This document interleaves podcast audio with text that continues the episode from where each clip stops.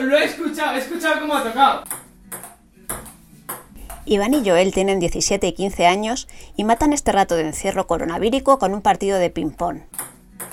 Las casas son estos días canchas, pistas de obstáculos, salas de cine, clases de zumba y lo que haga falta. También son aulas y oficinas, así, todo junto. Un batiburrillo al que todavía nos estamos acostumbrando. Este es el primer episodio del podcast Nos quedamos en casa. Yo soy Virginia Hernández, periodista del Mundo, os invito a mi casa de forma sonora, por si os apetece charlar un rato. Van a estar también varios compañeros del Mundo y Amalia Gordóvil, profesora de la UOC y psicóloga familiar en el Centro Grad de Barcelona. Hace unos días que no paso por redacción y echo de menos, quién lo diría, la vorágine, el ruido y a mis queridos colegas. No tengo hijos, por lo que mi marido y yo tenemos unas cuantas habitaciones disponibles, sin niños correteando ni peleándose. Aún así os tengo que confesar que estos días me está costando concentrarme. Iván y Joel son hijos de mi compañera Isabel González, del equipo de infografía del periódico. Tienen 17 y 15 años y toda la energía del mundo.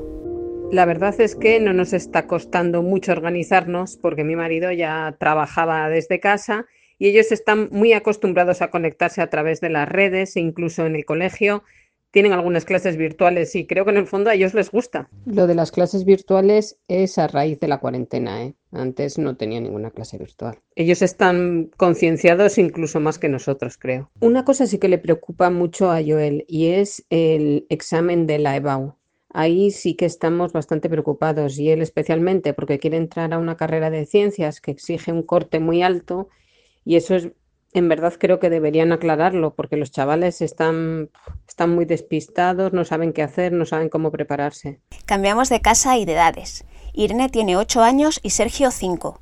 Son los hijos de Esther Mucientes, periodista de últimas noticias de la web del mundo y autora del exitoso blog de televisión Moments TV.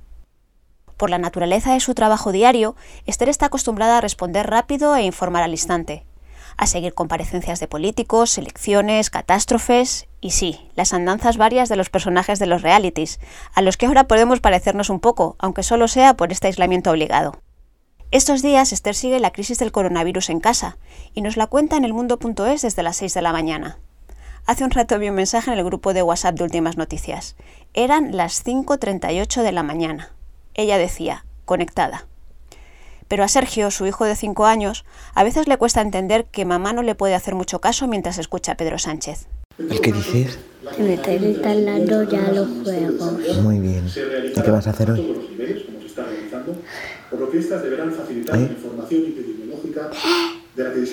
¿Eh? ¿Qué? ¿Qué? ¿Qué? ¿Te aburres? Sí. ¿Mucho? Pues sobre el coronavirus lo que le hemos contado a nuestros hijos es que es un bicho malo y muy peligroso, que no se ve, pero que para luchar contra él pues hay que quedarse en casa.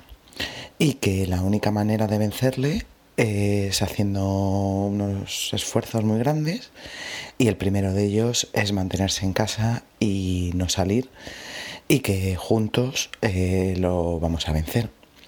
Y lo que hago para que gasten toda la energía que puedan, aunque es bastante difícil, eh, hacemos tablas de ejercicios, desde cardio a quemagrasas, hacemos coreografías, eh, vamos, todo lo que me da mi cuerpo y todo lo que les da el suyo, que es bastante teniendo en cuenta que los niños no están acostumbrados para nada a estar confinados en casa, necesitan calle, necesitan correr, necesitan jugar y bueno, pues eh, hacemos así, las tablas de ejercicios que de momento son las tablas de mi salvación. Leo, ¿qué tienes hoy que hacer, por favor?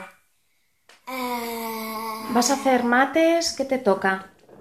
no lo sé, ahora lo pienso. Bueno, ¿y, y desayunar? ¿Cómo vas a...? También lo voy a hacer ahora después. Espera. A las 10 como, como tope tienes que estar ya desayunado y te tienes que poner a- en tu habitación con las tareas del cole, ¿eh? Vale.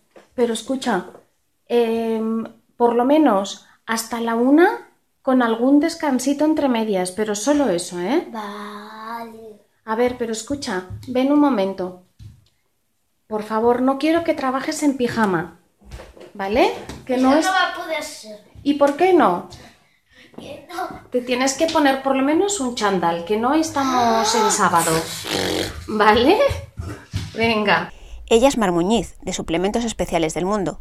Sus chicos se llaman Leo y Lucas y tienen 7 y 12 años. Los primeros días para mí fueron un desastre eh, y ha sido la primera vez en toda mi vida que creo haber tenido una especie de crisis de ansiedad.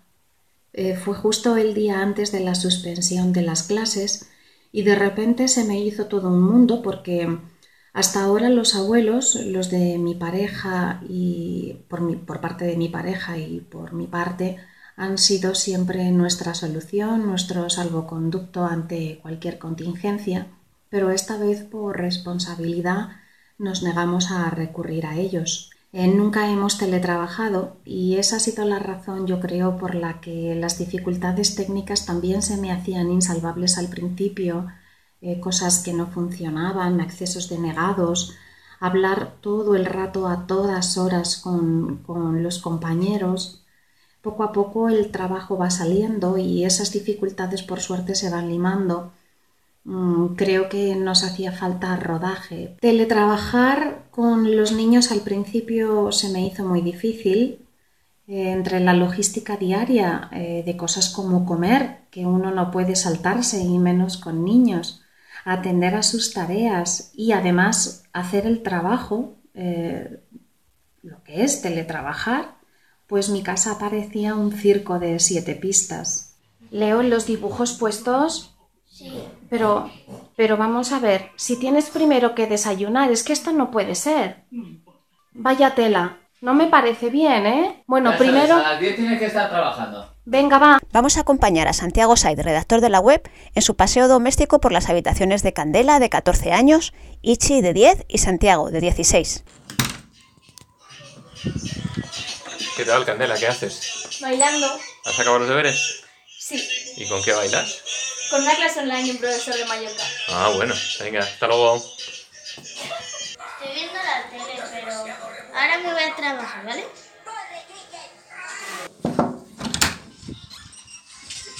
¿Qué tal, Santiago? ¿Qué haces? Ver un vídeo. Pero no tienes que ponerte a estudiar.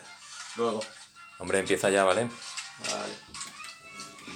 Hola, soy Santiago, soy uno de los periodistas que habitualmente participa en los en vivos del mundo que hacemos entre mucha gente. Nosotros en casa tenemos tres chavales e intentamos que se pongan cuanto antes a hacer los deberes por la mañana, de manera que sientan que tienen que estar ocupados, que esto no son unas vacaciones y por otro lado eso me deja a mí la wifi más libre para cuando tengo que conectarme al periódico casi siempre por la tarde. La lucha por la supervivencia a veces se centra en la lucha por la buena calidad de la wifi, que es un bien escaso en estos días. ¡Yeah!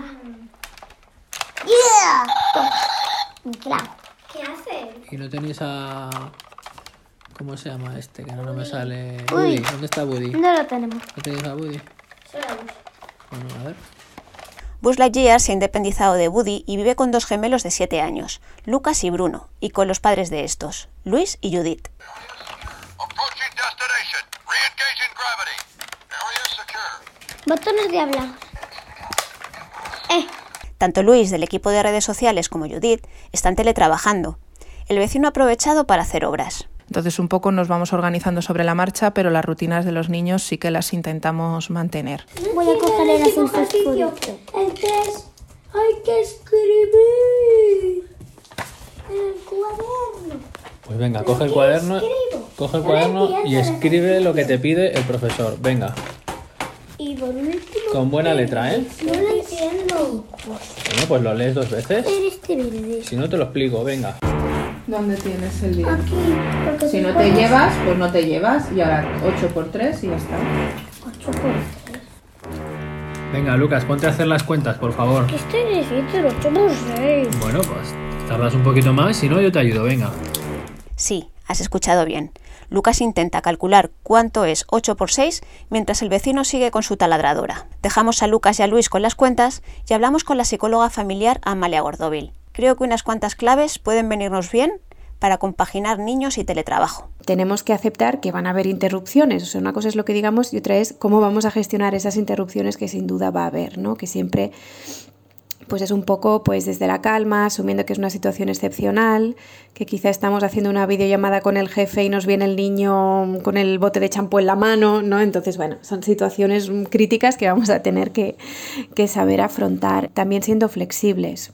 ¿No? Y creo que tenemos que asumir todos que el teletrabajo en casa no equivale al trabajo en la oficina. Por tanto, no vamos a poder hacer una jornada de ocho horas. Probablemente tendremos que trabajar en franjas pues mucho más limitadas. Tendremos que definir muy claramente con ellos qué van a estar haciendo ellos mientras nosotros trabajamos y evidentemente si estamos en pareja, pues ir haciendo turnos también los adultos, uno que pueda ir trabajando y el otro que pueda ir gestionando los peques. Yo creo que ya por la simple situación en sí vamos a entrenar mucho la paciencia.